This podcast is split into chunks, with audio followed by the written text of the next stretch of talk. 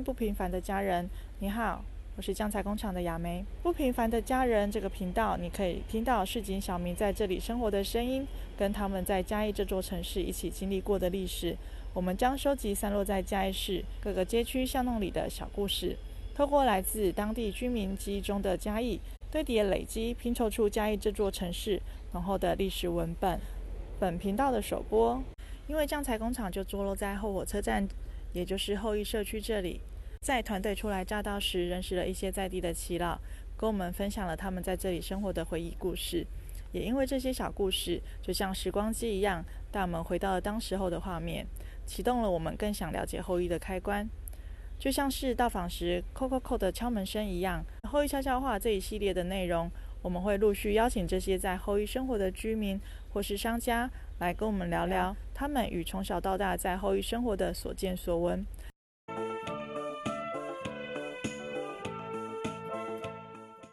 这一节来宾，我们很荣幸的邀请到福生老师来跟大家公购。先跟大家介绍一下福生老师，不知道大家二零二一年台湾设计展在嘉义有没有去旧间青年旅店看展？展区中集结了嘉义各领域的重要人物的角头房，其中一间就介绍了福生老师。他的海报有两个很明显的视觉，就是北港车头与公沟北。会被叫做公沟北，是因为福生老师的公沟真的很精彩，也很有个人魅力。还记得刚提到的北港车头吗？今天我们除了请福生老师来公购北港车头的故事之外，还有北港车头与嘉义在日治时期产业发展的历史故事。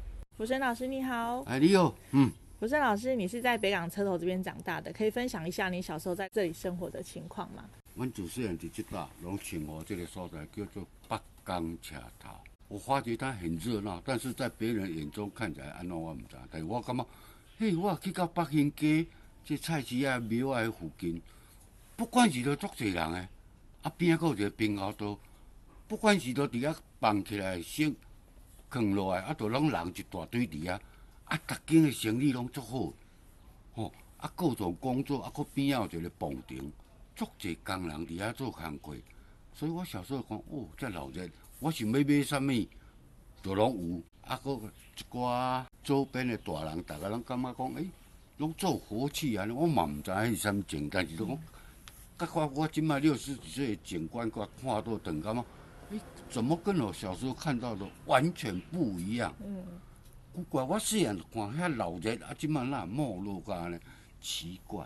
啊，我迄阵的人，人也甲我问讲，恁住伫我拢住伫北港食头，我嘛毋知影啥物个好甲歹。其实我小时候听长辈、听父母，哦啊旁边的人咧讲，拢讲遮叫做北港车头，北港车头。我嘛嘛说唔知影啥个北港车头，哦后来才知道，哦原来北港车头有这些故事。李福生老师这边早年叫北港车头的由来是什么？因为它有一条现在台糖的火车，从嘉义到北港，是啊，最主要是在客运。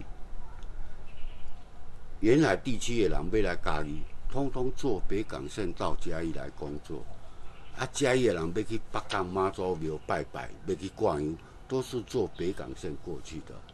啊，这里有一大片的仓库，它最主要是台糖把原料甘蔗做成砂糖，然后通通搬到仓库来，配合台铁火车运送出去，都是外销的。嘉义大部分都到高雄港，从高雄港出去，他当时将近有二十年都是外汇存底的原因之一，赚了很多钱。哎，他不是在甘蔗，它是在砂糖，在砂糖成品。所以它叫八钢桥头的原因不是因为它在糖，它主要是客运叫在人去到八钢那边去进香，然后八钢那边人到嘉义来，最主要是客运。啊，然后呢，它也有载货运，不载原料甘蔗，它是在砂糖要外销的。哦，原来如此。不是咧在甘蔗。所以，伊成品是去藤丘下载。对，云嘉南的糖厂，所有的砂糖通通会载到这里来。糖厂那边的原料的甘蔗是从哪里运的？就是它的支线旁边有很多农田。譬如讲，我的蒜头，伊就再去蒜头糖厂。啊，我就堆什么酱的，它周边的，全台湾省都有。啊，嘉义这里就是要外销出去的一个仓库，一个转运，配合台铁的火车送到高雄港，然后再运出去，赚外外汇存底。福生老师，嘉义为什么旧名叫做桃城？OK，桃城啊，咱都要为几百当前开始讲。几百当以前如果用空拍机现在看的话，哎，这些几条头啊，它以前就是有有四个城，嗯，东南西北门，哎，构成一个等，它外面有护城楼，哦，咱大家看，这些几条头啊，然现在那个坎诺文化路的喷水池，刚好在桃子的尾巴，所以。这个喷水池的周边，伊的旧名叫做桃啊尾。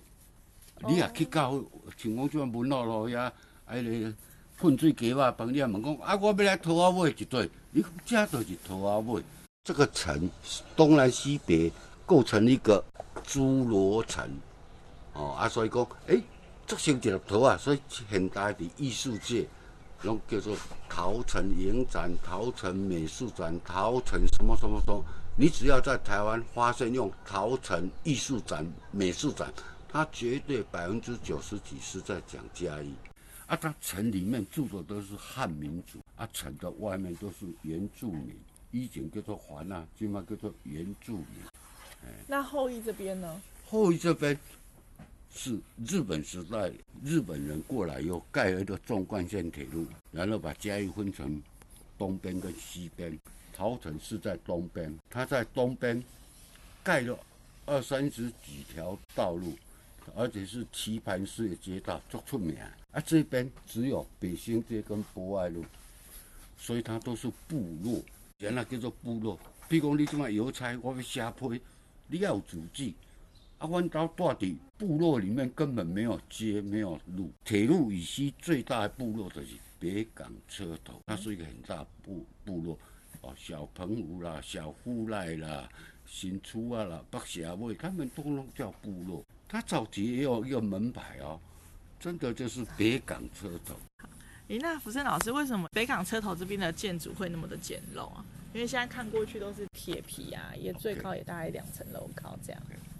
就是执政党的问题，日本人也一样。他到嘉义，因为金华区在旧市区桃城镇，他规划道路通通在铁路以东，百分之九十的经费通通建设在这里，它很繁华。所以早期铁路以东拢叫做起来，然后铁路以西叫做北港车头，就是将现在整个行政区划分两边铁路来划分。哦。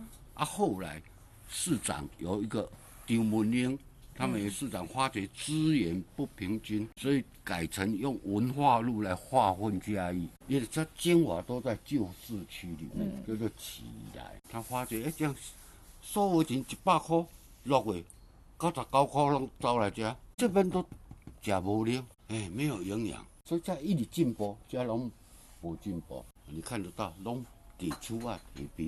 嗯，百分之九十几啊，还有拢是做工啊人，做工人是对得来。拢沿海地区坐北港船来遮买食头路，因为嘉义火车站当时是货运大站，所以工作量很多。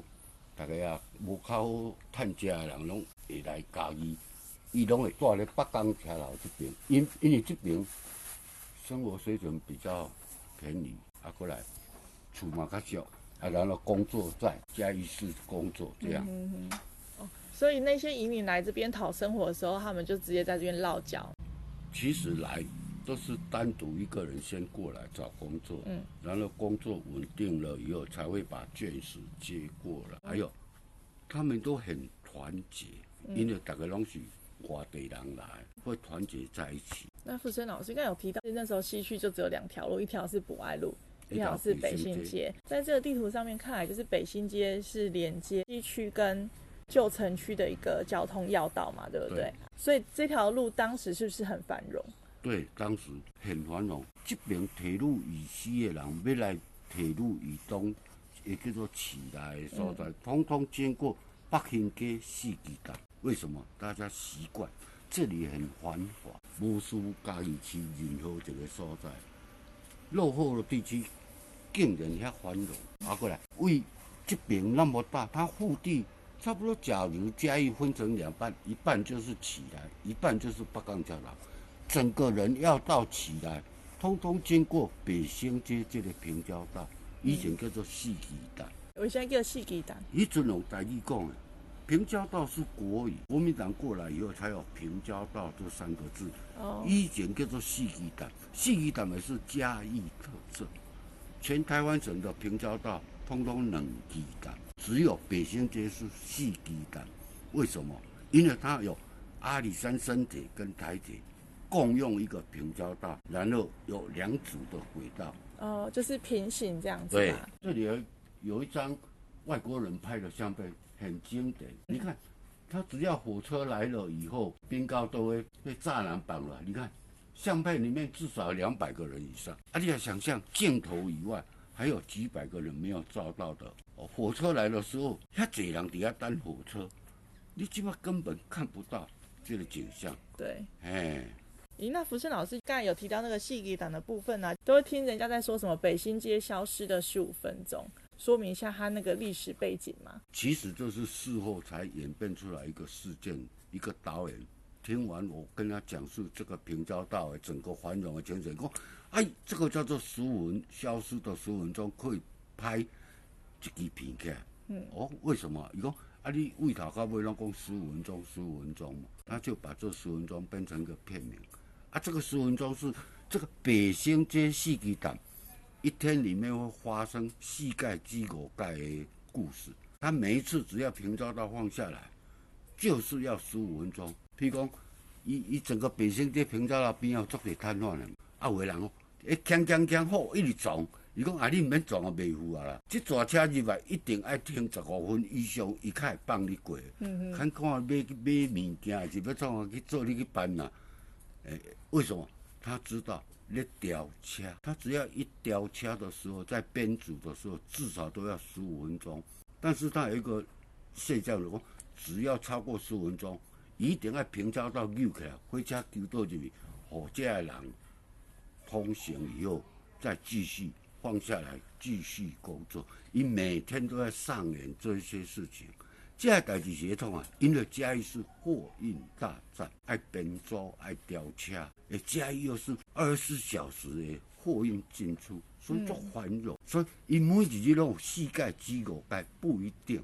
嗯，啊，几点几分要调车都不一定，看他的状况一直在变。嗯但是在地人一看就知道，哎，这个坑了最少超过十五分，你就让唔免去跑了，要干什么？只得过去。哎，所以你十五分的时候，起来的人袂当过来北港车头，北港车头人嘛袂当入去起来。这个时间两三百个人伫北京市场这个周边平交道遮。你做什么代志？哎，所以那些导演就想出一个片名，叫做《消失的十五分钟》。这样人，你这十五分钟完全两边不通的时候，应该做上面改进？可以去拍摄，去讲故事。哎，不错，这个片名很手动。听完福生老师说完《消失的十五分钟》的那个历史的背景，觉得还蛮有趣。早年北新街因为它是唯一的交通要道，所以非常的繁荣。福生老师可以形容一下，对你而言？八冈恰桃是什么样的八冈恰桃？八冈恰桃，我就讲，哎，我从小在那边长大，所以以今嘛六十几岁的角度，我可以讲，八冈桥就是我的故乡。我从出生到长大、工作、退休以后，通通在这里。就伊啊，我主持人拢去听讲啊，我住在八冈桥头，北港桥头，所以北港桥头是故乡。哎，有一个导演曾经访问我，写了一篇文章，哎，他就用北港桥头是故乡。哎，写出一篇文章做事啊，拍呀景色上上，哎，整个故事哦，哎不错哦。北港车头是故乡，你只要在地人，应该会认同我的讲法。嗯，李福生老师，为什么你会在这边成立快木小老工作室？OK，因为从小到大一直在看快木，但就知道哎，快木很香很好玩。我小时候的时候破破柴快木，破修了这条。哦，因为快木在，我你早期因为瓦斯炉，大家拢欠唔敢用，拢破柴，啊，周边都可以捡到很多木头，我拢用行路机来锯，锯锯个破柴，破来起火，搁行，哎，真的烧了很多，这么想想我往收啊，几千万的草药，真的，因为以前就是到处看得到都是块木，所以嘉义是块木的原乡，就是因为它是产地。你看嘉义市即嘛旧的厝拆落来，通通是百分之九十几是块木，块木比进口的搁较少，为什么？产地就便宜。啊，我拢爱快木做好，爱，当雕塑做做者物件，啊，个纹路做水的，啊，伊的味嘛做香的。从小就喜欢快木，但是未晓讲。长大了以后发现，哎，朋友咧做陶笛，人拢用土咧做，咱用嘉义特色快木来做陶笛，哎，真的做出用快木做的陶笛，啊，本来啥个做水。嗯。哎，外观我就讲，哎，来画个图，或是干什么？增加它的特色，嗯，不然哎，才发现用烧烙的，哎，起来的感觉，它木板跟烧烙起来足搭。像讲你也要煮煮饭的人，你看菜头汤，伊都爱掺盐水、芹菜，点两滴爱香油，哎，迄个味足对。啊，你要煮鹅汤，都爱用姜丝。同样是煮汤，不同的材料，它的做法会不一样。块木就是用烧烙才能呈现出来，它的纹路特别漂亮。然后我们在烧烙的时候呢，就要三分之二留白，尽量保留它原来的纹路，然后利用它的纹路，用想象力去构图，看你要画什么图，所以它每一块图画画出来都会不一样。嗯，我很喜欢听福生老师公告，通过老师的描述。之后，让这些历史故事有更鲜明的画面浮现在脑海中。那谢谢福尚老师精彩的分享，谢谢。也欢迎各位听众来到北港车头时，可以来福生老师的快木烧烙工作室。除了看看福生老师的作品之外呢，也可以来一杯用快木烧的水泡的茶哦。谢谢你的收听，不平凡的家人，我们等你来家。